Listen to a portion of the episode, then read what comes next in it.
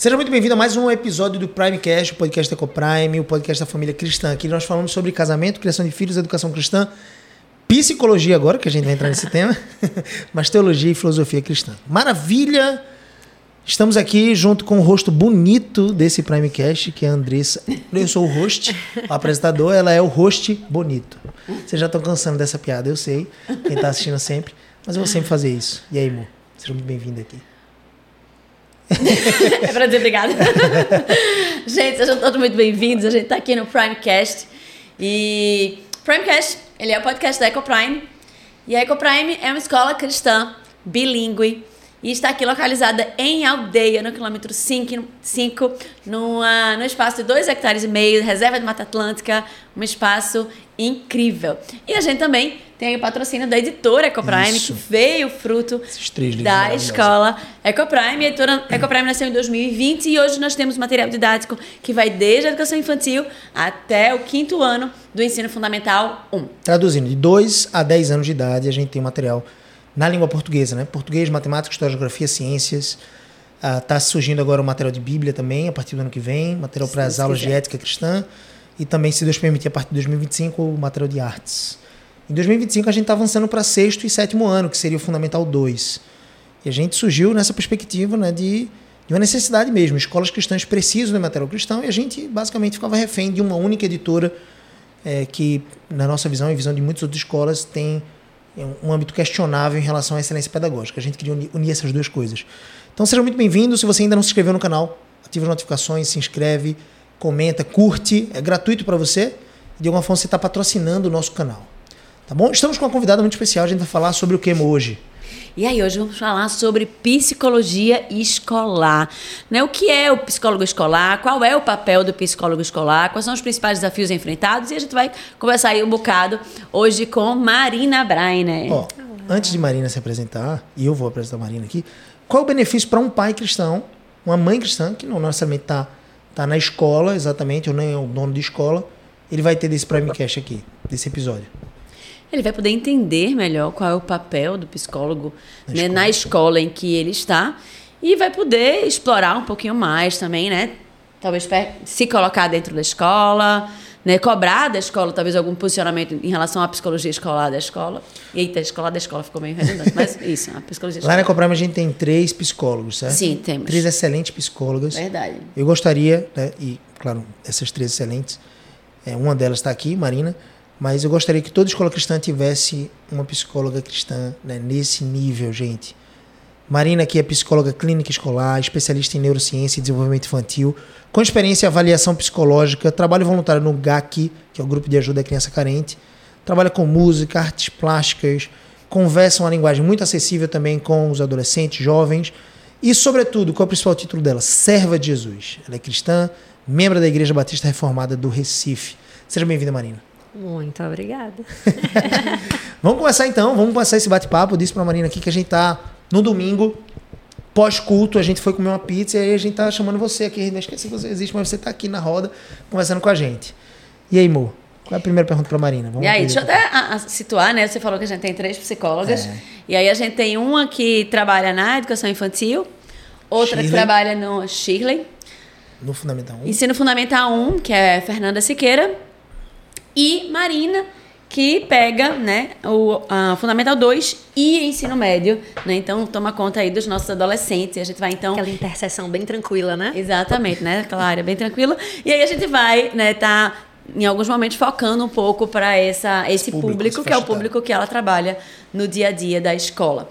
Mas, Marina, para a gente poder começar, fala um pouquinho do que é psicologia, psicologia escolar e quais são os alvos da psicologia escolar dentro né, do, da escola. Certo. Vou responder para vocês e falando com o pessoal que também está em casa, né? Perfeito. Partindo dessa pizza aí conosco também. E aí a ideia de psicologia escolar, ela parte justamente como uma forma de compreender motivos ou sondar corações em que sentido, né? Para a gente não ser também muito generalista.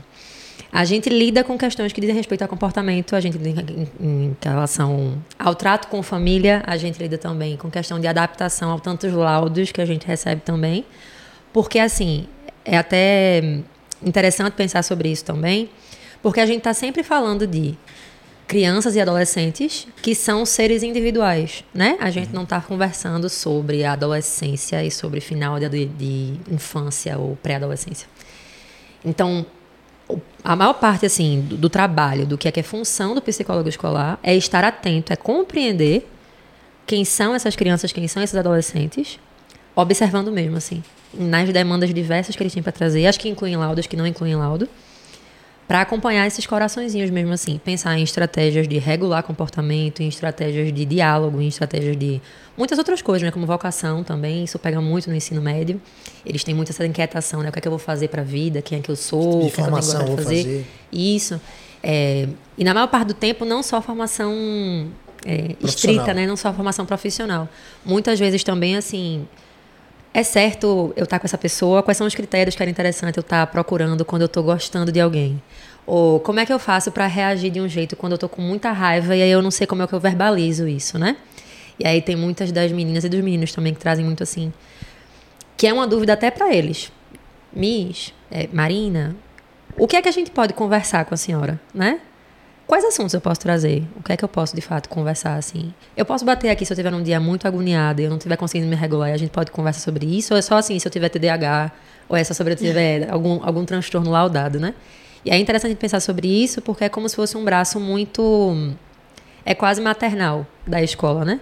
A ideia de que a gente está, de fato, para acolher, para entender e para promover insights, que eu acho que é essa a grande deixa, que é uma deixa da psicologia em qualquer ambiente e que se vê muito dentro do, do, do ambiente Escola. escolar. Isso.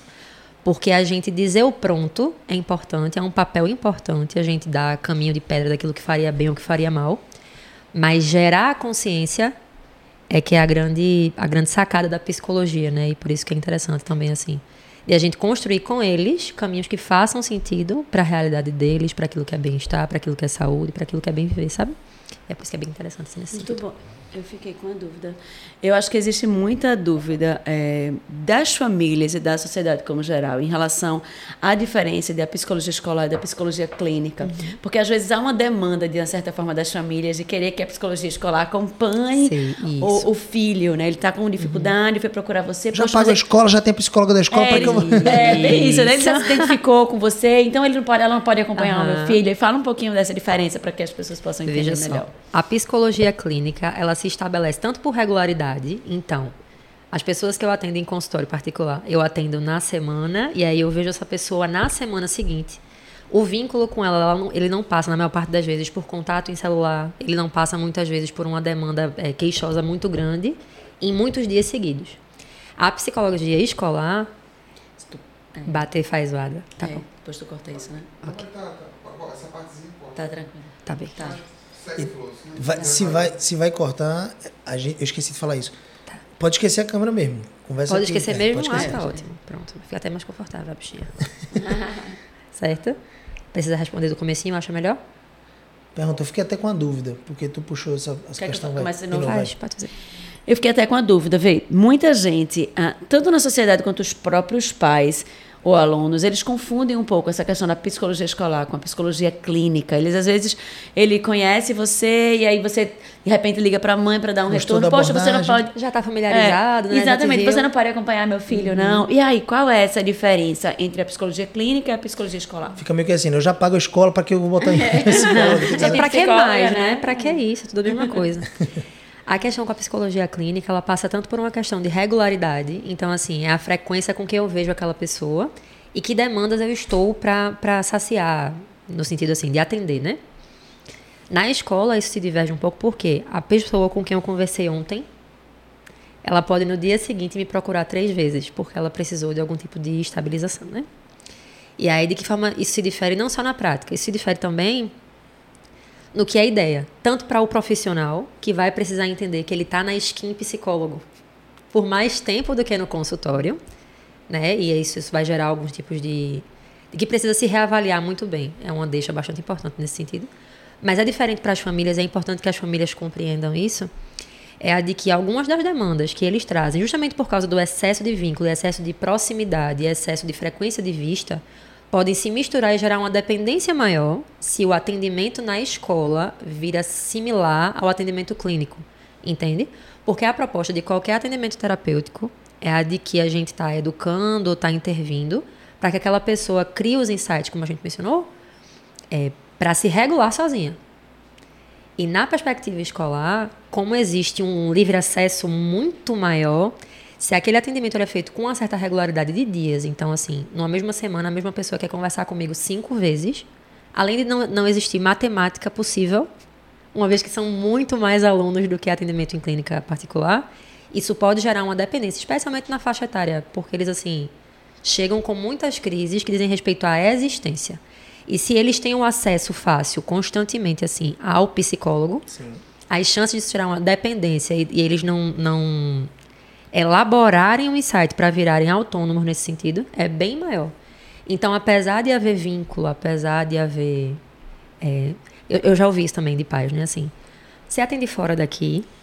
Eita, essa é uma pergunta boa. Se você atende fora daqui, aí eu já entendo para onde vai a, a pergunta e faço, veja, eu atendo, mas eu não posso atender o seu filho fora daqui. Posso porque indicar alguém, Eu posso- posso indicar algum profissional que eu conheça, seja por localidade, né? Porque, por questão de aldeia, assim, seja por questão de mais centro que você, que você conheça, assim, ou, ou prefira. Mas eu não posso atender o seu filho. Porque o contrato terapêutico, que não é um contrato estrito, ele não é, juri- é judicial, né? Ele é, é verbal. São os, os tratos que a gente tem com quem a gente está atendendo. Seja por valor que vai pagar de sessão, seja por regularidade, tempo de sessão. Isso não vai conseguir dar de uma forma tão clara com o estudante na escola. Ele não vai, é, na maior parte das vezes, conseguir fazer essa diferenciação, assim. A minha terapeuta, que é aquele lugar que geralmente, né? E a gente, às vezes, como terapeuta, perde até um pouco da dimensão disso. E eu sempre pego muito assim, quando a gente tem plantão ou conversas mais direta, diretas com os pais, que eles chegam e fazem, fulaninha fala muito de você. E aí é que eu me lembro, pô, ok, o que a gente fala para eles tem uma relevância quando eles saem daqui também. Então avalie isso todos os dias. E esse braço de acesso, assim, é de uma dependência muito grande, gera uma dependência muito grande porque eles precisam mesmo. Quais são os cuidados que tu, tu precisa ter dentro da escola nesse sentido, né? Uhum. Para gerar menos dependência e mais autonomia, por exemplo. A gente sempre sinaliza, é, isso eu falo a gente, não só como um, um eufemismo para eu, mas assim, é postura do psicólogo escolar mesmo, precisa ser a ideia de o que é demanda urgente e deixar bem, bem Legal. explícito assim. Então a gente conversa, por exemplo, com os mais velhos acontece muito isso. E por causa da dinâmica no contexto escolar, que é muito agitada, né? Então, assim, às vezes eu estou no atendimento e aí alguém passou e deu um peteleco em alguém e eu tenho que sair para regular isso. Não dá para ficar os 45 minutos sentado paradinho. Então, Peteleco gente foi um eufemismo, viu? foi, gente? foi um eufemismo. Às vezes tem murro mesmo. Foi tem um eufemismo. corrigido. Foi um eufemismo. É um, um sapato aqui, é um tropecei no pé da outra, é um. Sabe? A gente precisa sair para regular isso. E aí eu preciso interromper. É uma coisa que eu explico sempre a eles na primeira vez que eles sentam lá na sala. Olha, pode ser que a gente não consiga concluir o que a gente tem para conversar hoje. Isso vai precisar ser feito em outras vezes. Quando é um acerto, ok. Quando não é um acerto, é numa mesma semana. Hoje eu estou muito preocupada com a minha aparência. Estou me sentindo muito feia, estou me sentindo, eh, sei lá, acho que estou acima do peso, acho que estou comendo demais. Hoje. Amanhã, poxa, mesmo, mas lembra que a senhora ontem falou que o peso era isso e que não podia isso e que não podia isso? E geralmente esse é um perfil de aluno que ele não entra na sala para resolver uma questão pontual. Ele entra para resolver a vida dele ali. Desabafar e. Isso, e aí não tem uma questão muito certa com cronologia. Tem É um- fim, né? Não tem. Isso, não chega ele com um quer, objetivo. Ele quer desabafar, ele quer conversar. Isso. Não chega com um objetivo muito estrito, curto, né? O objetivo não é curto. É assim. O tempo que você quiser me dar de atenção, Eu vou eu ficar vou aqui. ficar por Aí aqui. o A gente vai ficar ter aquele jogo de conversando. cintura pra dizer assim, ó, volta pra Isso. sala, faz isso. A gente sempre retoma, pelo menos comigo assim, especialmente com os velhos, eu sempre retomo. Você entrou aqui por quê? Mas o que é mesmo que tu tinha, que tu tinha trazido aqui? Qual era a questão assim, pronto. Isso a gente vai ver hoje, tá certo? Não tem esses problemas que são mais profundos e precisam de atenção que tu tá me trazendo. A gente vai segurar. Tu vai fazer isso aqui que a gente conversou. E aí amanhã, outro dia, quando der, passo. isso. Pra dividir, justamente por causa disso. Com a terapeuta dele, ele não vai ter como acessar ela todos os dias. Ele não vai bater na porta dela. Opa, tudo bom, tô por aqui. Tá podendo? Ou mandando mensagem, tô por aqui. Tá livre agora, entende? Com a gente vai, porque eles estão vendo a gente o tempo inteiro. A sala esteve livre. A sala tá livre hoje. Eu posso ir hoje. A gente pode conversar já já. Já já pode. É algum assunto, e as meninas trouxeram assim. É, teve uma especificamente que eu morri de rir nesse dia. Ela disse assim: Miss, eu nunca conversei com a senhora. Se eu quiser conversar com a senhora sobre babados, eu posso. e aí eu disse, veja. Se veja. Porque eu sou uma pessoa que você criou confiança, fique à vontade pra gente conversar babados. Porque desses babados geralmente saem muito pano pra manga pra gente orientar, É, né? trabalhar. Isso. Mas esses babados, eles vão precisar ser assim. Miss, bora ali lanchar? Pronto, a gente vai lanchar. E aí, quando Ah, a gente vai aí- lanchando. Olha, já vou tem puxar isso. Então aí tem também o, a, a circularização ali da psicóloga ou do psicólogo escolar dentro do ambiente, né? Ele não fica só na sala dele. Ele entra dentro da sala de aula, isso. Isso, ele fica vai no. Uhum. no, no- no intervalo, ele observa as crianças no intervalo, os jovens. Isso. Não é assim? Ele fica pouquíssimo dentro da sala, inclusive. Da sala dele. Da sala é, Mas pessoal. entra muito na sala de Isso. aula, tudo. Legal. Porque muitas vezes chega assim, ó, a gente tá com suspeita que é, fulaninho tá apresentando indícios é, atípicos de autismo. E a gente precisa que eu dê uma observada nisso. Eu não vou observar ele sentado na minha, na minha sala de frente pra mim, falando alguma é coisa na muito convivência. É vendo ele em sala de aula, é vendo como é que ele se comporta no, no intervalo, é vendo com quem ele socializa, com quem não, se tem algum tipo de estereotipia. Então, a maior parte do meu tempo, do tempo de Fernanda, do tempo de Shirley, especialmente do de Shirley, né? Que são É, os menorzinhos, é. assim. É fora da própria sala. É observando os meninos nesse sentido. E aí, sempre que a gente precisa, assim, eu já entendi que não é uma crise muito profunda, que não é uma coisa, assim, que envolve algum, algum tipo de transtorno, alguma dificuldade de aprendizagem, uma coisa muito específica. Vamos lanchar? Legal. Eu Vamos já lanchar. aprendi que é no corredor que o psicólogo faz a análise, né? Assim, faz a observação, cria vínculo. Uhum. Porque ima- imagina um psicólogo na escola cristã, por exemplo, que, que quer de alguma forma tratar o aluno e não cria esse vínculo. Não existe. não vai se abrir, não vai conversar, não vai ter nenhum tipo de abertura, não, vai- não vai ter tratativa. Uhum. Vai ser alguém para de alguma forma só remediar realmente Fica casos de distante, né? violência, é, fica muito distante. Fica muito distante. A gente brinca com eles de que eu sei quem chegou pelo jeito que pisa. Faço eu sei quem chegou pelo jeito que pisa. Ele disse, eu quero ver mesmo, prove aí que você sabe quem chegou pelo jeito que pisa. E aí, quando eles apontam na escada, bom dia, José. Bom dia. Peraí, Miss, isso é exagero, não sei o que tal. Isso é pelo jeito que pisa. A gente tá prestando atenção em vocês. Ô Marina, você estava falando do, do peteleco. E aí eu queria puxar esse, essa- esse fio e a gente falar um pouquinho sobre o papel do psicólogo nessa questão do comportamento, da disciplina. De forma geral, as escolas têm tido um desafio muito grande em lidar com essa questão do comportamento e da disciplina dos alunos. Então, me fala um pouquinho como é que o psic- psicólogo entra nesse cenário para auxiliar e ajudar a escola a regular, né? A palavra que está assim, que se usa hoje em dia. essa situação. É uma coisa que eu converso muito com as coordenações, né? E a gente diz isso desde o começo, assim. A gente precisou parar muito e conversar sobre isso. É a de que, como a rotina de escola é muito dinâmica, às vezes quem, quem ficou, quem está mais perto, para questões de disciplina é o psicólogo, por exemplo. Nessas questões, eu digo sempre, veja, eu não posso pesar na disciplina, porque se eu pesar na disciplina, como o primeira, a, primeira, a minha primeira função, né? Eu perco no vínculo. A in- minha intenção é, se eu virar a pessoa que está constantemente, passa para a sala, passa para a sala, você está fora da sala de novo por quê? Sai daqui, não sei o que, tá, vai para a sala. Ninguém fala assim no ambiente escolar, certo? Esse é um exemplo assim mais diretivo. Eu vou precisar entrar. Que é quase um supervisor de pátio, né? ali. Isso, Olha, isso. Seria uma mistura É? de funções. indo no banheiro, tá Isso. demorando muito, volta pra sala. Isso, exatamente. Não pode fazer isso. Se eu pesar, pode e eu faço. e tem- Ajuda, tudo, mas não, Isso, não pode ser a isso. principal função, né? Não pode ser, porque senão vira mais uma figura com quem eles vão. Ah, olhou. Ela chegou, deixa eu. Sabe? E a intenção no relacionamento com o psicólogo não pode ser essa, porque senão a gente perde no- na confiança, na abertura, não é? Que nem quando a gente comenta muito com eles assim: olhe, é, essa sala aqui não é uma sala de segredo, mas é uma sala em que você precisa se sentir confortável para falar daquilo que você sente é, bem ou sente O necessidade. objetivo é tratar o coração, é ajudar. Isso, né? Então eu vou precisar que pra gente conseguir conseguir fazer qualquer coisa aqui, que você seja sincero, que você use os termos que você se sentir à vontade. Eu não tô cobrando aqui uma performance. Não precisa falar pra mim, tipo, eita, eu preciso agora mostrar que eu tô muito regulado, que eu Uhum. tô muito. Não é isso que eu tô querendo aqui. Não precisa querer impressionar, né? Isso, exatamente. E aí, quando a gente perde o foco disso, o vínculo se perde. E perder o vínculo é, é como o Gabriel estava colocando, né? É perder o- Oportunidade o que de tratar. ser- Isso, é perder o que seria o, o- o poder do psicólogo, poder do psicólogo, assim, de atribuição dentro do ambiente escolar, sabe? De entender. Então, quando eu preciso mediar, assim, é, às vezes a gente só escuta o estrondo, e aí sai correndo. E aí foi alguém que tropeçou no pé de alguém que caiu. Aí sai professor, sai não sei o que foi que houve. Quando é assim, ok, a gente regula, ajusta, é bom. Mas tem alguns outros casos assim. Especialmente porque eles são bem é, futeboleiros lá na escola. né? E no futebol parece que existe aquela licença rápida de muita raiva e de muita intensidade. De eu fiz primeiro, depois eu pensei. Se eu tivesse a cabeça fria, eu não teria feito aquilo. Mas eu já fiz. E é uma coisa que eu converso muito com eles, assim. Veja, você não tem que pensar no que você vai fazer quando está com raiva, quando você está com raiva. Você precisa pensar antes. Que é para poder ver se, quando está com raiva, o comportamento adequado é natural.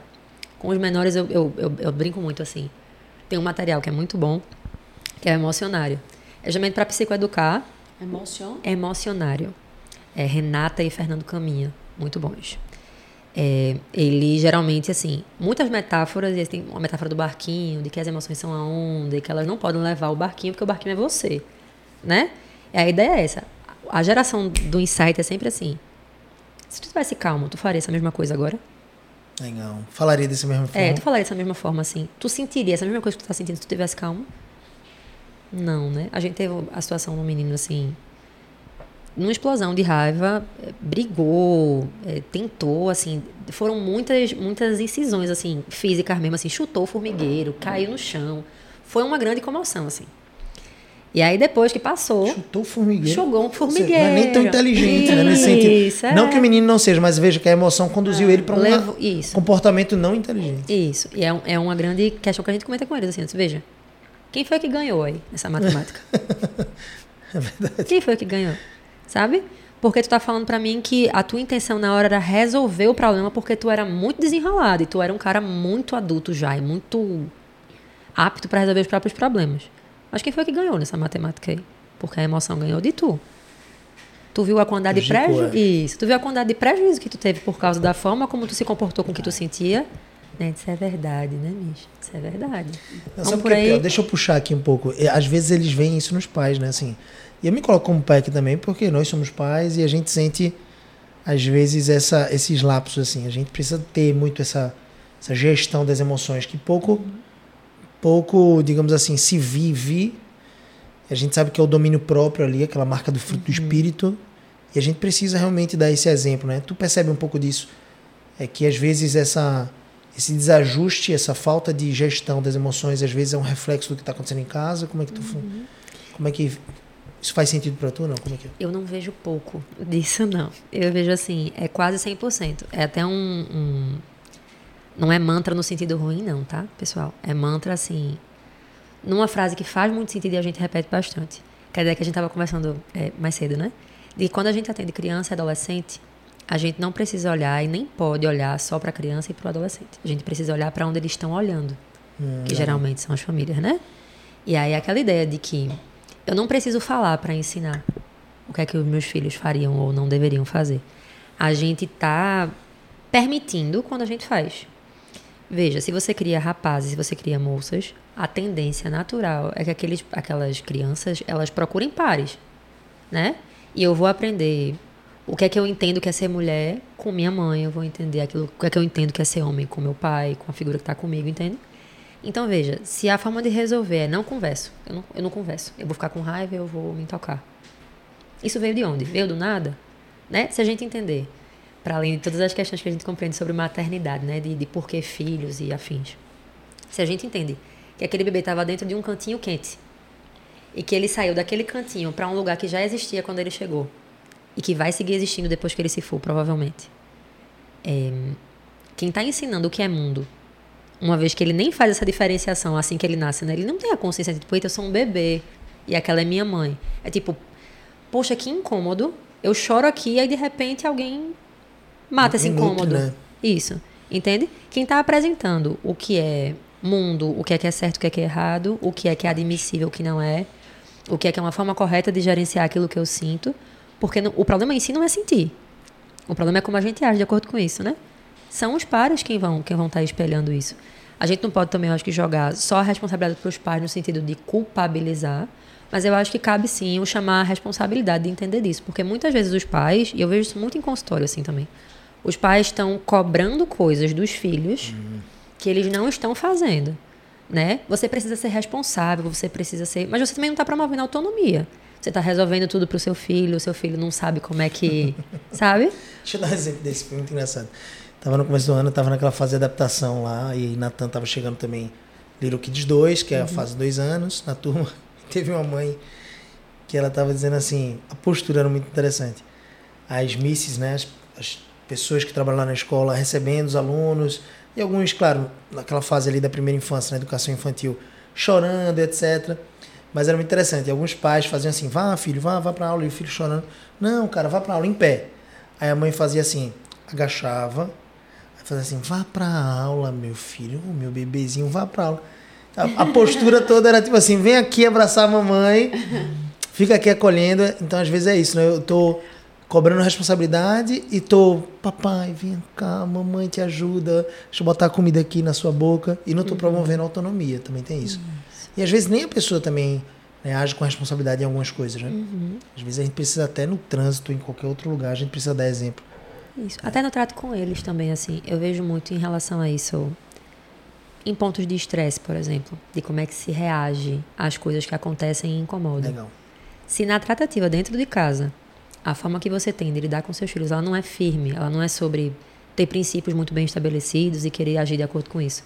Ela é explosiva, ela é estourada, ela é de pouco diálogo no sentido de eu não estou procurando entender o que é que você está sentindo de acordo com o que eu disse.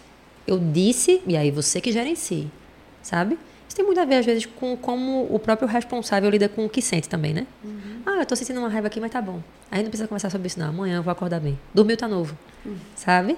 E se a gente não traz isso para a própria experiência, fica muito difícil de fazer sentido para quem tá aprendendo. Porque ele vai ver uma coisa e escutar outra, né?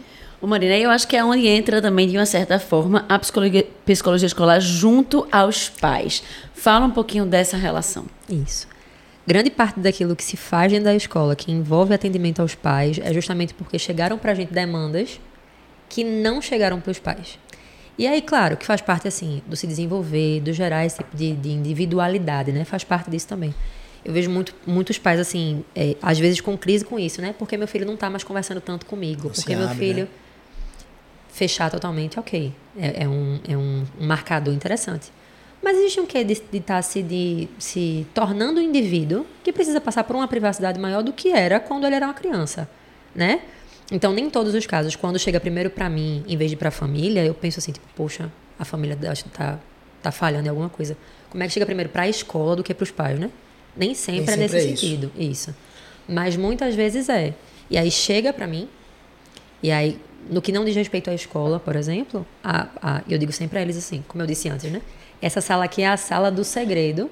Só vai deixar de ser segredo se o que você estiver me trazendo precisar da intervenção dos seus responsáveis. Você é menor de idade. Isso aqui é um consultório. Sempre a gente atende menores de idade. A gente precisa do responsável colado com a gente ali, né? Porque é quem pode ajudar também junto de forma efetiva. Isso, eu não vou. é, eu digo isso aos meninos muito, né? Vê, tu tá precisando agora regular porque tu tá estressado, tudinho, ou porque tu tá querendo entender outras coisas. Eu tô conversando contigo hoje. E amanhã, se tu quiser, eu vou conversar contigo de novo. Mas quando tu estiver jogando bola, eu não vou estar lá. Quando tu estiver comendo tua pizza depois do culto, eu não vou estar lá. De noite, Quando- final de semana. Entende? Eu não vou estar por lá. Porque o interessante é não gerar essa dependência. É gerar um insight para que, a, que o comportamento vire autônomo, né? E aí, na questão com os pais, pesa muito isso assim. A gente precisa estar constantemente contatando. Alguns pais, muitas vezes, cobram coisas que são de responsabilidade deles. Tem muito uma movimentação também, assim, às vezes, meio anti-psicologia em algumas coisas, porque eu acho que não rolou uma compreensão é correta do que, é- do que pode ser feito como psicologia dentro do ambiente escolar. São muitas questões, assim. Tem as famílias que, de fato, olhe, se for para dizer que meu filho tem TDAH e que eu vou botar para médico e tem que tomar remédio, não adianta vir conversar comigo, não, viu? Eu já escutei assim também. É, quando. A gente nunca vai usar nomes, ética profissional e acontece isso aí. Já escutei assim. É, uma, uma adolescente precisou de uma demanda. E aí chegou para mim com essa demanda. E eu disse: tá, o que eu posso fazer é conversar com sua mãe, uma vez que você está falando que tem tantas é, divergências, divergências entre vocês, né? E aí contatei a mãe. E aí quando a mãe chegou, ela já chegou meio assim, braba, porque eu acho que tinha Sisuda. vindo isso. E aí disse assim pra mim: a primeira coisa que ela disse foi: primeira coisa que eu perguntei pra Fulaninha foi se você era nova ou se você era velha. Era mais velha. E digo logo: eu preferia que você fosse. Eu preferia que você fosse mais velha. Foi a primeira coisa que ela me disse, né? E é o que é o, o mote do psicólogo. Eu entendi que não era comigo. Não era- ela- veja, se ela não me conhece, ela não tem como ter nenhuma questão particular comigo, entende? Então ela vai sentar à minha frente e ela vai falar Sobre ela, né? isso. E eu vou entender o que a, a adolescente trouxe e por que trouxe. eu vou entender qual é a postura da mãe, porque no final dos atendimentos aos pais, a minha intenção, em alguns casos pode ser mais diretivo, sim. Ó, pais, façam isso, isso, isso, isso, isso, isso. A gente chama essa, essa vertente terapêutica de orientação aos pais, né? Que precisa acontecer muito no ambiente terapêutico com criança e adolescente. Mas a minha finalidade, no, no o meu objetivo ali, mais uma vez, não é gerar um insight para que o problema da, da adolescente ou da criança seja Resolvido. atendido. Então, se ela de fato acha que eu precisava ser mais velha e ela vai, tudo bem. Porque não é sobre mim. No final do dia, ela não vai estar colada na, na mesma porta batendo na vizinha, No entende? final tem gratidão, né? Ali tem assim, Isso. poxa, eu consegui ter, ter luz Isso. ali para resolver. Porque eu acho que Isso. essa reflexão ela ajuda muito, né? O pai a, a começar a sair um pouquinho do, do quadrado, né? Da defensiva também. Tem muito pai que é na Isso. defensiva, que meu filho não pode apresentar um problema, ai que, né, que dolo, ele compartilhou com você uma coisa que ele não compartilhou Uhum. comigo. Na vida do nosso, do- dos nossos filhos, né? A gente tem dois adolescentes aqui, a gente vai ter é, amizades, vínculos de confiança. O que é, que é ideal? É que você crie esse vínculo de confiança, né? não por coleguismo com seu filho, você é autoridade sobre a vida dele, a gente entende dessa forma. Mas, veja, eu, eu percebo que você é, é vista como autoridade pelos alunos, né, junto com Fernanda, e nem por isso é uma autoridade sisuda ou rígida tão somente. É uma pessoa que, pô, tem abertura para eu poder conversar. Eu sei que vai me orientar, vai me corrigir quando eu precisar, vai dizer assim, ó, isso aqui não está certo. Então, às vezes, o pai, ele não desenvolve esse tipo de relacionamento, não investe tempo mesmo. E mesmo investindo, é natural que seu filho também vá compartilhar algumas coisas com outras pessoas. O que que é bom, na minha visão? É que ele entenda o princípio, o seu filho entenda o princípio, os nossos filhos entendam o princípio, né, de que ele deve compartilhar com alguém que está próximo de Deus. Na minha visão, é isso. Poxa, se, se meu filho entender o princípio de que a amizade dele, a mel- as, as melhores amizades, devem ser amigas de Deus, né, os conselhos, a cosmovisão, a lente que eles vão enxergar o meu problema quando eu compartilhar, né, o problema do meu filho quando ele compartilhar, vão ser uma, vai ser uma lente boa, saudável, que vai nutrir, que vai encaminhar ele para mais perto de Deus, vai corrigir, vai repreender, vai ajustar. Então por isso que eu acho que é tão importante assim ter é, o termo psicologia é meio genérico, né? Porque são psicologias, né? São formas de ver é, a vida, ou os pressupostos são todos de alguma forma alicerçados em alguma coisa religiosa, no sentido de que eu vou atribuir algum tipo de fonte de segurança para alguém. Então, para um psicólogo que antes de ser psicólogo é cristão, né, o legal é que você pode usar todas as ferramentas, tudo que está ao seu alcance, mas assim, tem uma, uma regra de fé que guia você de alguma forma. Né? Então, para um psicólogo que não é cristão, tem uma regra de fé que guia esse psicólogo não cristão. E ele vai, de alguma forma, conduzir o seu filho de acordo com aquilo. Com essa, é, digamos assim, regra diferente da Bíblia. Então, assim, para o psicólogo, na minha visão, que é cristão acima de tudo, eu creio que ele está conduzindo a pessoa, né, especialmente no ambiente cristão escolar, conduzindo a pessoa a refletir sobre os termos daquilo que ela faz, se aquilo é ou não agradável, né? Se aquilo, se a gente entende que a Bíblia traz os seus mandamentos, né? A palavra de Deus traz os mandamentos dele, e esses mandamentos são para o bem dos seres humanos, né? Lá em Deuteronômio capítulo 5 diz isso, né? Se você entrar Moisés estava revisando a lei para o povo de Israel antes de entrar na terra de Canaã, a terra prometida. Ele estava dizendo assim: ó, se vocês cumprirem esses mandamentos, tudo vai acontecer bem, é para o bem de vocês esses mandamentos. Quem é que pode discordar disso? Né? Não matar, não roubar, não, não invejar, não cobiçar, não mentir, honrar pai e mãe. Como é que isso pode ser para o mal? Né? Se você honrar isso, se você é, é, servir só a um Deus, se você guardar o sábado, descansar. Então, poxa, isso é para o bem. Se você fizer isso, é bênção, é coisa boa para você. Imagina uma sociedade que tem roubo, furto, é, vaidade, inveja, mentiras. Então ninguém geralmente quer esse tipo de sociedade. A gente quer a sociedade que é correta. Então acho que se um psicólogo antes de tudo ele é cristão nesse sentido, parte dos seus conselhos vão partir dessa prerrogativa, né? Prerrogativa de que, bom, o que é que é bom? Eu não consigo relativizar um xingamento. Eu não consigo dizer que a pessoa que xingou está correta. Eu consigo entender as motivações dela. Mas eu preciso ajustar isso para que ela não necessariamente devolva com violência algum tipo de atitude. Então, no ambiente escolar, eu fico perguntando assim: quando existe algum tipo de comportamento equivocado, e claramente para quem olha para as escrituras existe um comportamento equivocado, um comportamento errôneo, como é que é a, a, a diretriz de tratamento em relação a isso, assim, especialmente na escola como, como a Ecoprime? Uhum. É, eu até gostaria de adiantar. Eu sei como é que é a diretriz, mas eu quero dar uma oportunidade para você. Veja só. Quando a gente lida é, com qualquer paciente que a gente costuma compreender assim, na- no que é ciência psicológica, né? É biopsico, social e agora espiritual, né? Porque são regras de fé que regem indivíduos. É o que crê, né? O que o cara crê. Isso. Isso não diz respeito só à fé cristã. Isso, Isso. afeta indivíduos de forma geral, né? Dentro do ambiente ecoprime, a maior parte dos meninos que a gente tem professam a fé cristã, entende? Então, grande parte das inquietações deles partem de questões de fé. Ó, eu fiz isso aqui e eu entendo que isso aqui está errado, eu não queria ter feito isso. Ou eu fiz isso aqui. E aí, veja, não virá aconselhamento pastoral como psicólogo, eu também não posso é, relativizar aquilo que é um valor para você, certo? A gente relativiza crenças que são é, adoecidas, a gente relativiza isso. Se é uma verdade que você me colocou, a gente vai de acordo com essa verdade, entende? Tem alguns meninos que não são cristãos na Ecoprime, de fato. E aí eles me procuram e a gente conversa, porque eu sou psicóloga na Ecoprime, né? E aí o ponto gira muito assim, de que forma eu posso atender essa necessidade dentro do contexto desse aluno, porque é uma regra de fé importante para ele é, sem que isso se perca no é aconselhamento bíblico ou sem que isso dance entre o relativize a sua fé e vai de acordo com o que ele faz bem. Se ele faz bem, faça. Sabe, a gente não pode imputar isso assim, forçar o aluno, nem é sábio, nem é prudente e nem é uma obrigação de conselho, por exemplo. Sabe assim? Se você me trouxer dentro de, de perspectiva terapêutica, mesmo assim, fora da Ecoprêmio, se você me trouxer que dentro da sua crença, o paciente que eu estou atendendo, ele é do candomblé, e dentro do candomblé tem diretrizes que regem a fé dele, que ele está em crise em relação a isso, não é porque eu sou cristã que eu tenho o direito de invadir a crença dele e dizer assim, usando o espaço terapêutico, de invadir a crença dele e dizer assim, ó, faz isso aí não, tu tem que estar fazendo outra coisa. Porque não é sobre isso, né, o atendimento. Mas dentro da perspectiva, a gente não tem esse privilégio de viver, a maior parte dos meninos são como cristãos, então a gente tem sim como usar, porque é de respeitar compromisso terapêutico que eu tenho com eles, sabe?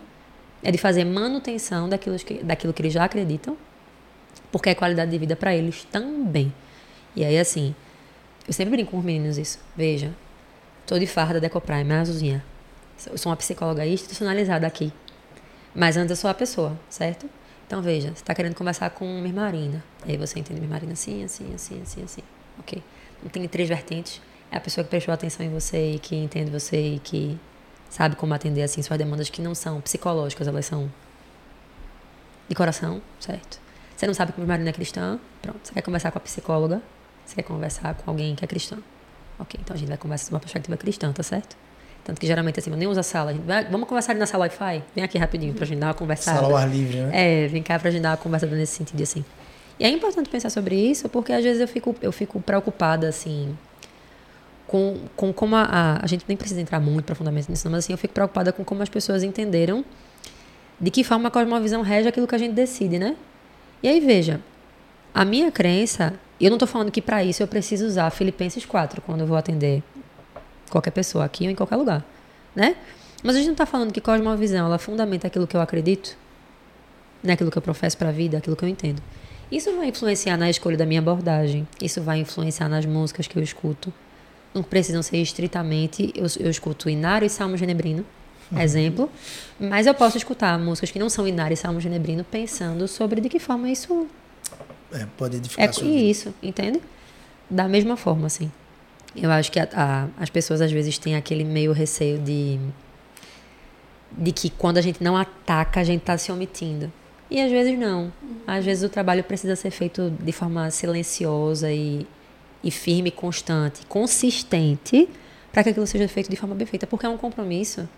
E aí, Marina falando como psicóloga e que é cristã antes, eu preciso executar bem meu trabalho, eu preciso ser uma boa psicóloga, porque antes de fazer para a Andressa e para a Gabriel, que são meus chefes, eu faço para o Senhor.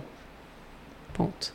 Dito isso, o meu compromisso com gerar aquele bem-estar, gerar um insight, gerar a correção, ele vai partir daquilo que rege minha vida também. Sabe? Não é uma ideia de. Eu disse aos meninos, acho que uma vez, dos mais velhos. Eles estavam começando assim.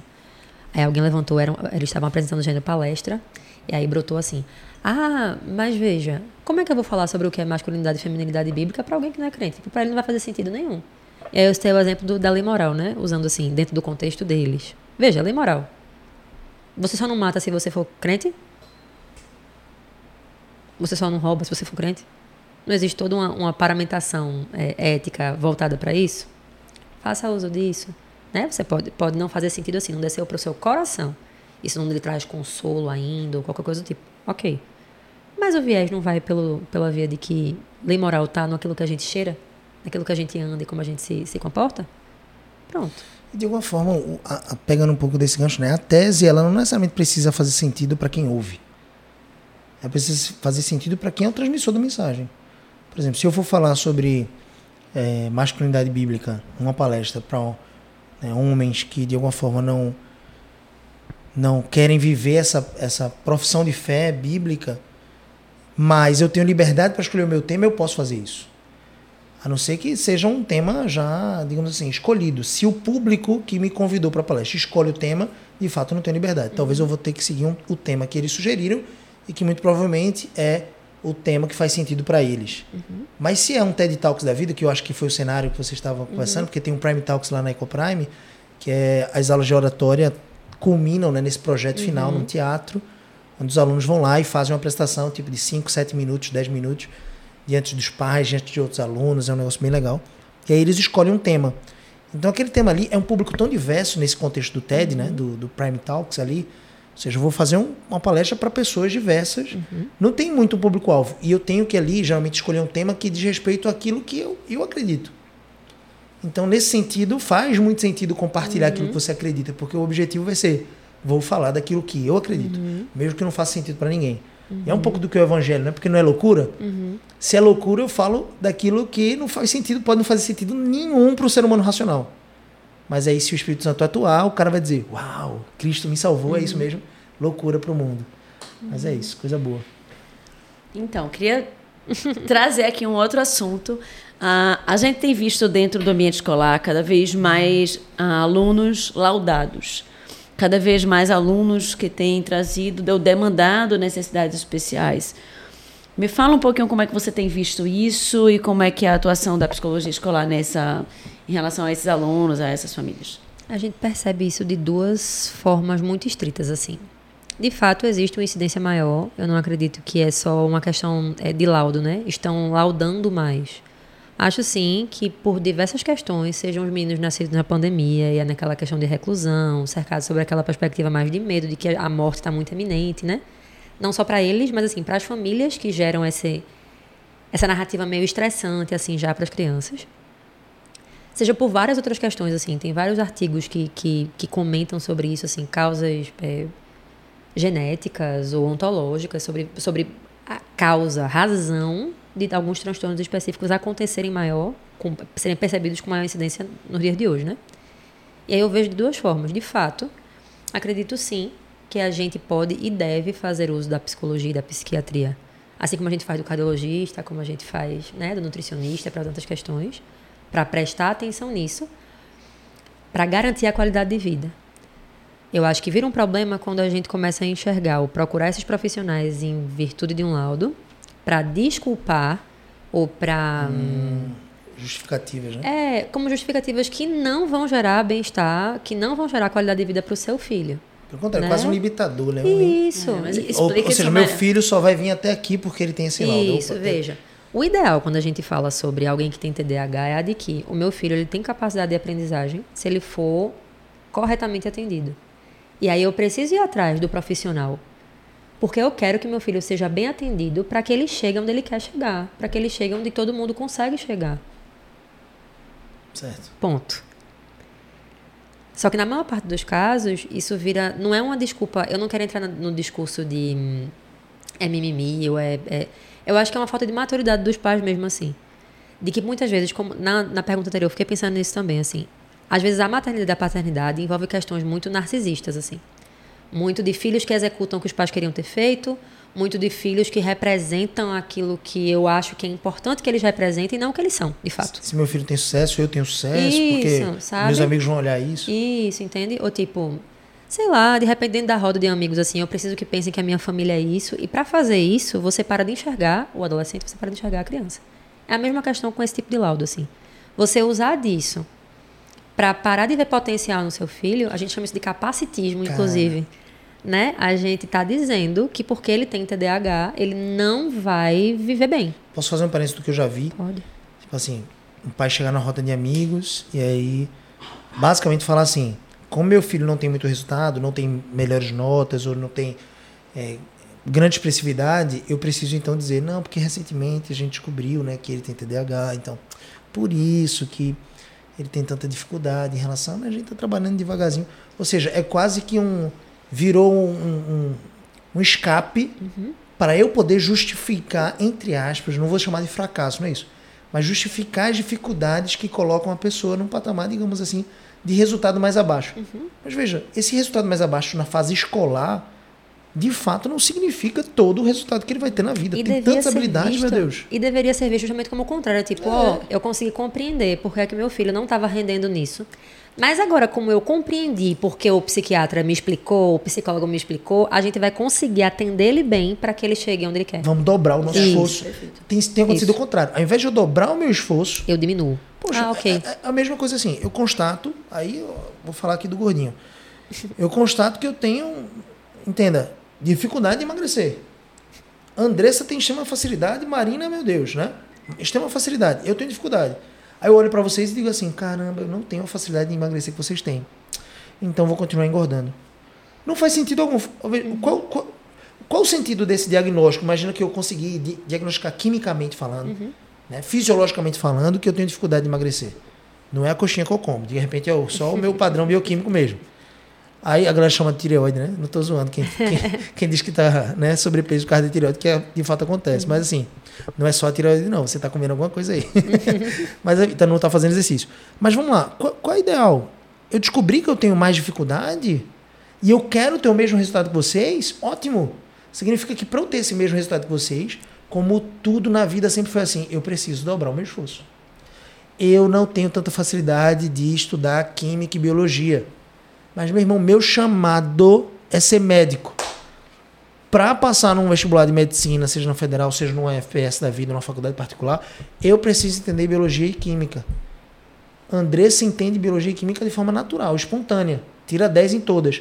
Eu não. Eu preciso olhar para isso e dizer: vou me esforçar muito mais. Não é necessariamente para vencer a Andressa, é para eu tirar a nota melhor.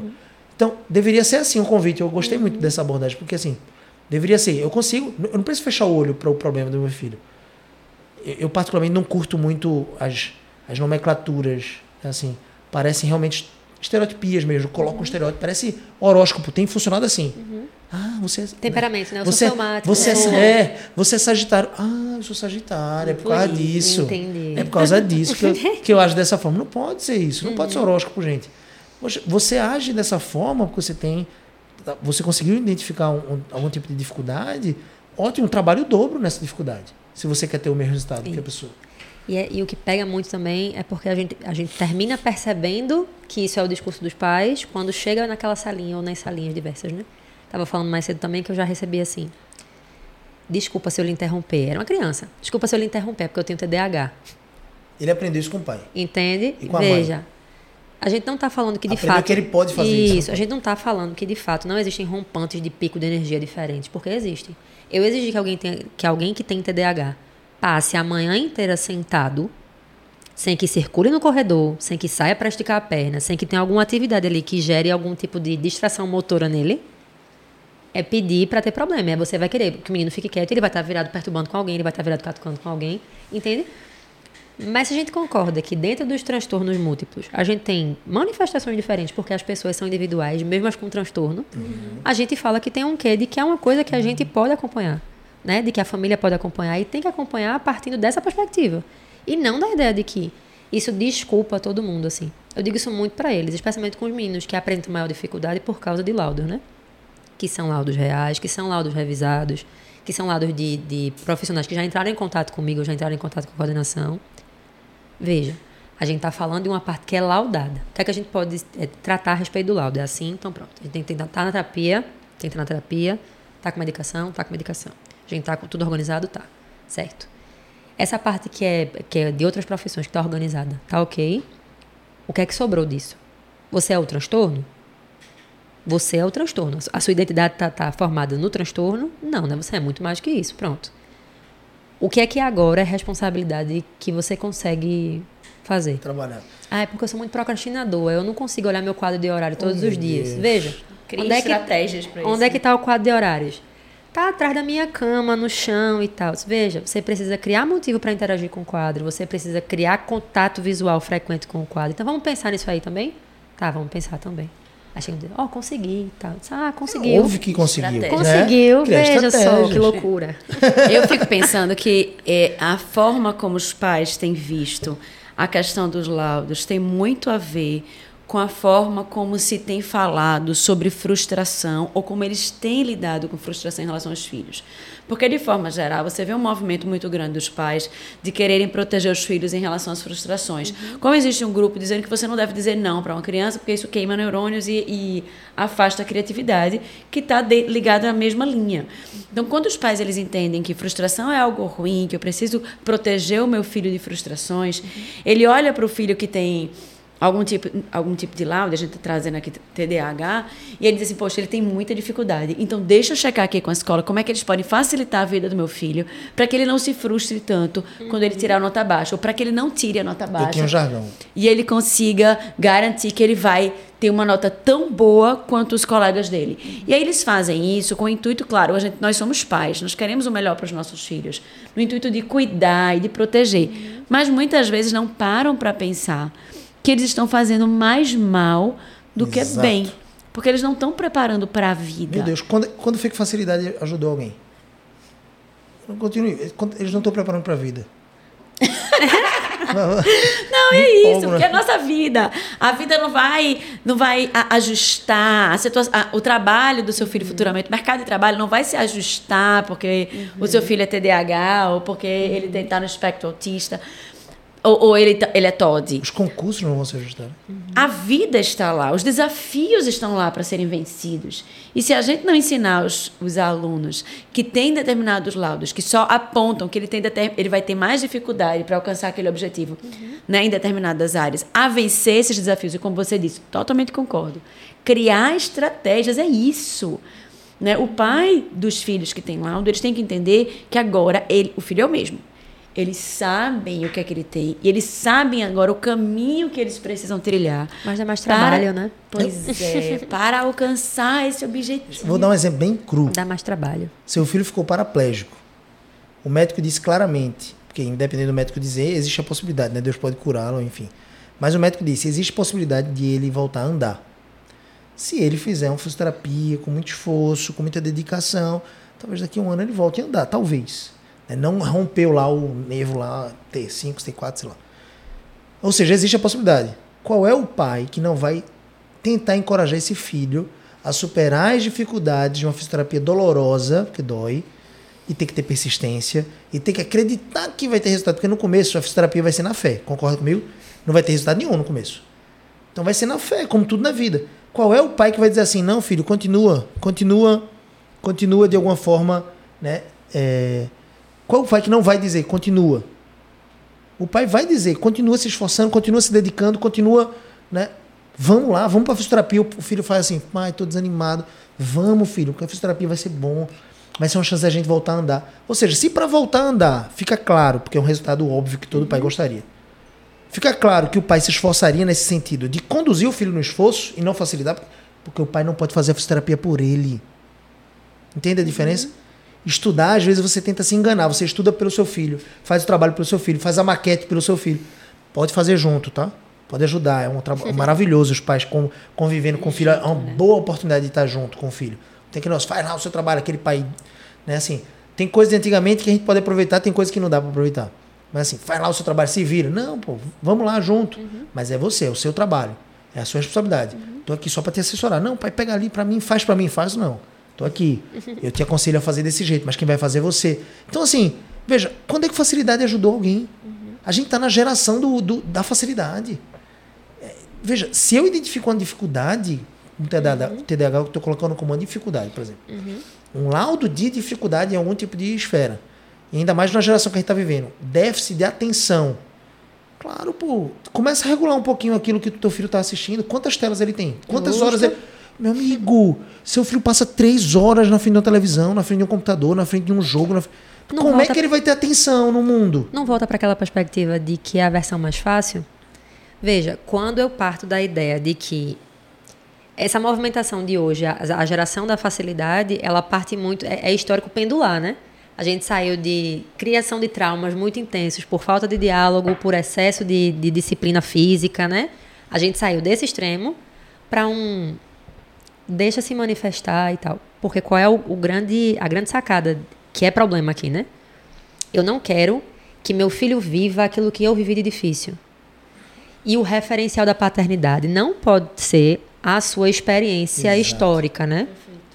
A gente precisa entender, pais de forma geral, precisa entender qualquer pessoa que planeje ter filhos, isso é interessante demais de se pensar antes de ter esses filhos. Ainda que o filho ele venha sem um manual, né? Ele venha naquela surpresinha assim. A gente precisa considerar de que a criação, ela não é para satisfazer as minhas finalidades narcísicas, ela não é para me satisfazer em sonhos, ela não é para me satisfazer em nada daquilo que é meu, né? A paternidade, ela precisa ornar em de eu estou assumindo um compromisso em formar o caráter. E se para isso eu precisar me desgastar e dormir mais tarde, eu vou.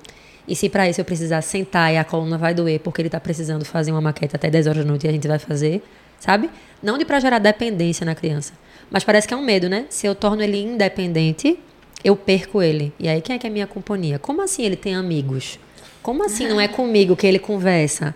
Como assim ele prefere conversar com outras pessoas, né? Tem que estar com 30 anos dentro de casa. Isso, porque passa 40 anos. Brincaram a adolescência, gente, vocês viram? Muito. Pra 24 anos. Meu Deus. Não, não tem não. Pra mim nem existe adolescente. Mas enfim, ainda vai entrar nesse tá mérito. Não precisa entrar nesse mérito. Marina, a gente nem entrou no mérito do questionamento dos laudos, porque Uhum, aí a gente ia ter aqui pano para manga para a gente discutir. não, não vamos entrar nesse, Não. nessa discussão agora, porque o nosso foco aqui estava nesse âmbito do, da psicologia escolar. Uhum. Mas assim, ainda eu quero deixar claro para quem está conversando com a gente aqui que ainda existem muitas possibilidades de questionar né, esse excesso de laudos que existem hoje.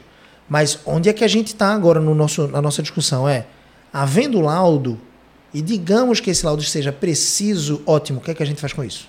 Foi- É isso que a gente está trabalhando aqui. Isso, perfeito. O que é que a gente faz com isso? Voltar. E se você quiser saber mais sobre essa questão do excesso de laudos, vai lá na, no Instagram da Ecoprime, que eu fiz uma live com a Ana Carolina, psicopedagoga, Sobre esse assunto. sobre esse assunto. E a gente falou a live só sobre isso. Não, mas, Mas- legal. Mas bem, vai, Marina, fala aí. É, é interessante pensar muito assim, a gente precisa mesmo de fato. É mais do que interessante, interessante é um eufemismo também, é um eufemismo também. É essencial, assim. Não dá para pensar em criação de filhos e interação de filhos com a escola sem pensar na forma do que é que eu entendo escola. Escola é o quê? Escola é o quê? Na minha educação, escola é o quê? Qual é o papel que eu quero que ela tenha? O que é que eu quero que ela exerça, né? Porque senão a gente inverte na ideia de que a escola dita e a família ajuda, a escola dita e a família ajuda. Veja, em matemática, ciência, física, biologia, ok. Se vocês não têm, se, se os pais não têm a expertise, ok. Mas na versão de, de atender moralmente, de atender afetivamente, assim, isso precisa primeiro estar dentro de casa, né? Porque, mais uma vez, São os gente- pais os protagonistas. isso, lembra que volta para aquela questão assim. A gente não está ensinando o que é mundo, a paternidade não está ensinando o que é que é mundo. Olhe, casamento é isso e isso aqui, porque ele viu. Eu não precisei é, falar três horas para ele, sentar ele numa cadeira e falar três horas sobre o que é que era casamento. Ele viu. Ó, a gente não gerencia as nossas emoções na base do grito, na base do explodir a raiva, na base do eu não preciso só sentar. Algumas vezes vai precisar sentar e ser mais. Eu não preciso dizer isso. Ele pode me ver. Tá, como é que fulaninho, que é meu pai, resolve quando ele está estressado com algum assunto? Entende? Isso vai gerando registros. E esses registros, assim, puxando um pouquinho mais para a parte da especialização em neurociência, a gente puxa muito assim. A gente tá ali na fase até os quatro anos formando conexões neuronais, certo? A gente tá abrindo braços de informação daquele bebezinho que saiu do lugar quentinho e confortável, sem sofrimento e sem dor, para esse lugar que já existia. A gente tá formando essas conexões neurais, certo? Depois dos quatro anos, a gente tá fazendo poda. Então, a gente vai entender que isso aqui eu não preciso mais usar, eu não preciso saber como é que eu mamo mais. Então, eu tô mamando. Isso aqui vai dar uma apagada para que uma outra ramificação saia dessa, entende? Isso é na infância. Não tô dizendo que depois que a gente cresce não tem mais como né? resolver traumas ou coisas do tipo, né?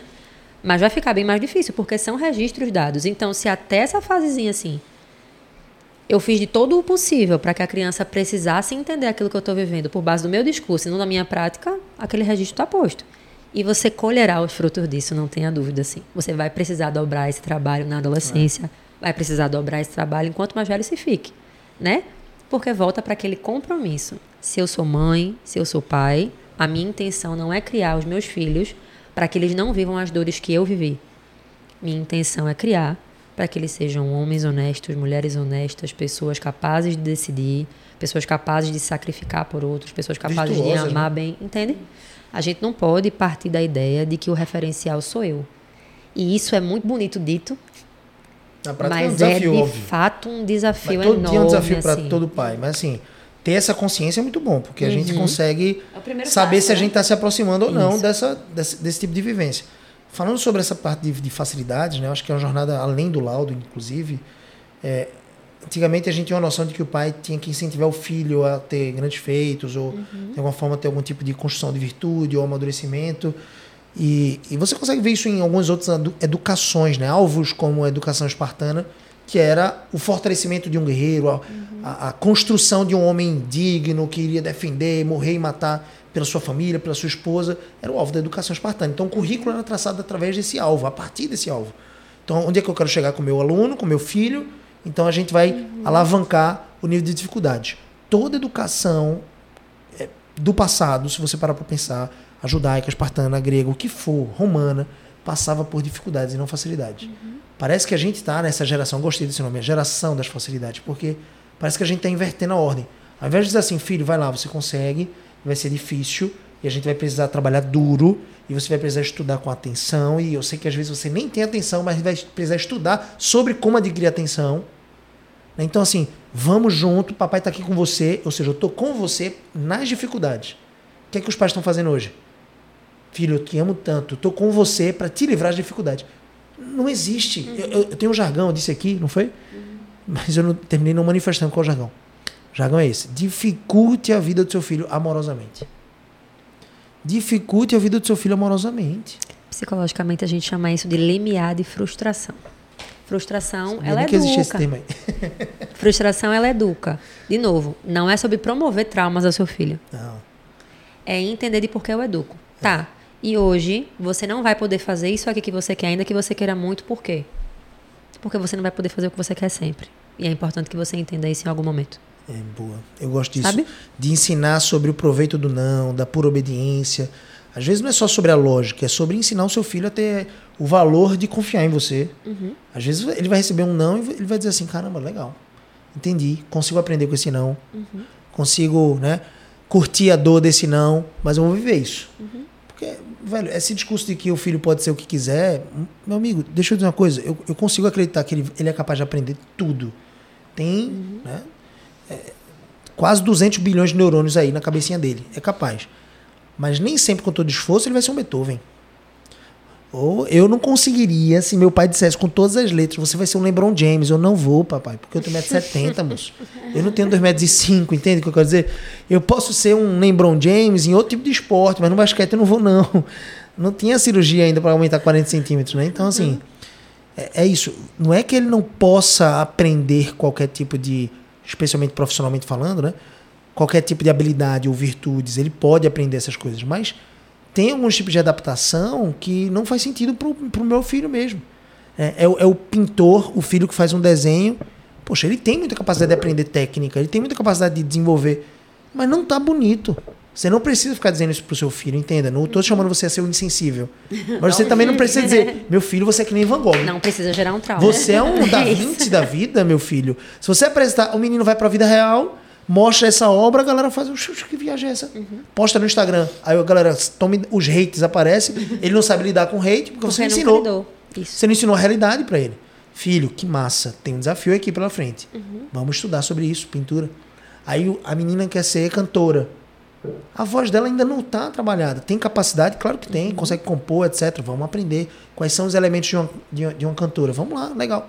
Mas de repente a voz dela já não, não é aquela voz talentosa naturalmente. Filha, vamos desenvolver essa habilidade. Vamos aprender. Tem como aprender isso. Vamos lá. Não vai ser fácil. Agora, para o fulano de tal, pai, não sei o quê, é muito fácil. Ok, parece que ela nasceu ali com aquela habilidade, talvez ela nem desenvolva aquela habilidade, nem seja cantora. Mas eu sei de uma coisa, a disciplina vence talento. Quando você tem um talento para disciplina, aí acabou. Quando eu digo talento para disciplina, você entende que tudo na vida vai requerer algum tipo de esforço. E se você ama esse tipo de treino, esse tipo de esforço, velho, os seus resultados geralmente vão ser muito mais consistentes e muito mais duradouros do que quem simplesmente tem talento e nem sequer desenvolveu isso. Então, na minha perspectiva, é assim, velho. Dificulte a vida do seu filho amorosamente é coloque ele né, num treinamento espartano, entre aspas. num treinamento espartano positivamente falando, é com um compromisso com a vida dele. Não é um treinamento espartano, porque os espartanos lançavam os filhos já com 12 anos, no meio lá da selva. E Se voltar, voltou. Se não voltar, também tá entregue aos deuses. Não, não é isso. É, vai lá com o teu filho, orienta ele. Se possível, vai na selva com ele, mostra, treina, habilita, mas deixa ele viver a parada. né? Deixa ele sentir na pele a frustração do não, da derrota. Pô, qual, qual o atleta que nunca cresceu na derrota? Aí a mãe vai brigar com o juiz, porque o juiz agora não foi culpa do juiz, filhinho. Certo, pode ser que tenha sido verdade, o juiz pode ter falhado, mas assim, será que você está olhando para o crescimento que seu filho poderia ter?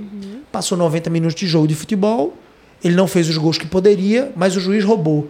O seu filho está ouvindo isso, entende o que eu quero dizer? Então, assim, calma, aprende, filho. Na próxima a gente faz, na próxima vamos treinar mais finalização. Você perdeu aquele pênalti, filho? Ah, o juiz roubou aquele pênalti. ele- Filho, seu filho perdeu o pênalti, moça. Trabalha isso agora, filho. É assim, acontece. Só perde quem bate. Mas, tenho certeza que você tem capacidade de treinar mais. Vamos fazer junto. Vai pro gol, Isso, deixa ele bater uma rebola. isso. Em coisinhas muito pequenas, assim, atendi mães, eu lembro que foi um exemplo que ficou muito na minha cabeça, assim. Ah, porque fulano, quem trouxe foi uma tia. Era na época de clínica e escola, né? Que a, a- a- o público que a gente atende é bem diferente, assim. É uma galera que falta a sessão porque não tem dinheiro para pagar passagem para chegar, né? Não é assim. E aí eu lembro que a tia comentou assim, não, a gente fala com a mãe dele, e aí quando ele cai no chão, a mãe briga com o chão. Ah, É tipo, ah, nível. chão feio, chão horroroso, derrubou o fulaninho. Não faça isso com ele, não. Porque às vezes a gente joga pro exemplo bem longe e a gente tá fazendo isso em detalhezinhos que limitam, é, diminuem muito o que é esse limiar de frustração. Assim, veja, você vai se frustrar. Eu pergunto muito aos meninos dentro da escola, né? Quando eles chegam assim, com muitas crises, especialmente os mais novos. Ah, porque fulaninho tá falando que eu fiz não sei o quê. Porque fulaninho tá falando que eu sou isso, que eu sou aquilo, outro. Sabe quem tu é? Diz aí pra mim quem tu é. Vamos parar aqui. Para agora. Para tudo. Boa. O que é que tu é? Quem tu é? Não, eu, sei lá, eu jogo Uno, eu faço. Veja, sabe o que você faz. Eu quero saber quem você é. Se eu disser pra você assim, Fulaninho, tu foi pra lua semana passada? Fui não, Miss. Você foi pra lua semana passada, sim. Eu vi, você foi pra lua. Fui não, Miss. Veja, você tá com alguma dúvida de que você foi pra lua? Porque eu tô dizendo que você foi? Ele vai dizer não. Ele Eu não. não fui, tu é doido. Se veja, se você sabe quem você é, não vai fazer diferença Exato. se eu digo que você é isso ou aquilo outro, entende? E não é diferença de que não vale afetar em nenhuma medida. De novo, a gente não está Isso. criando espartanos e a gente não está partindo para a ideia do sair para o não tem limite nenhum para gere trauma no seu filho. Não é essa a perspe- a perspectiva, né? Mas é no ponto de quando tu se frustra e tu entende que tu não precisa que todo mundo goste do que tu é para que tu seja o que tu é. Perfeito. Eu digo com eles, eles morrem de rir porque ficam, meu Deus, a Miss fala balão. Eu, balão. Balão. Ou seja, Acabou, chuva, é tipo, acabou. Falo- Eu falo chuva. Entendeu? Chuva, balão. Entende? eu gosto de um exemplo que a gente tava no restaurante com a Aimee e aí ela veio chorando pra nossa mesa. Tu lembra disso? Lembro. Mãe, mãe, mãe, eu fiz, estava do lado de, Andressa. Eu falei, o que foi, filha? Você vê um filho chorando, você fica preocupado, batendo, pelo amor de Deus. Aí o menino me chamou de bruxa. Primeira coisa que a gente fez foi, olha, a pessoa que, que falou isso teve uma intenção. E com certeza não foi edificar. Então ela é responsável por isso, obviamente.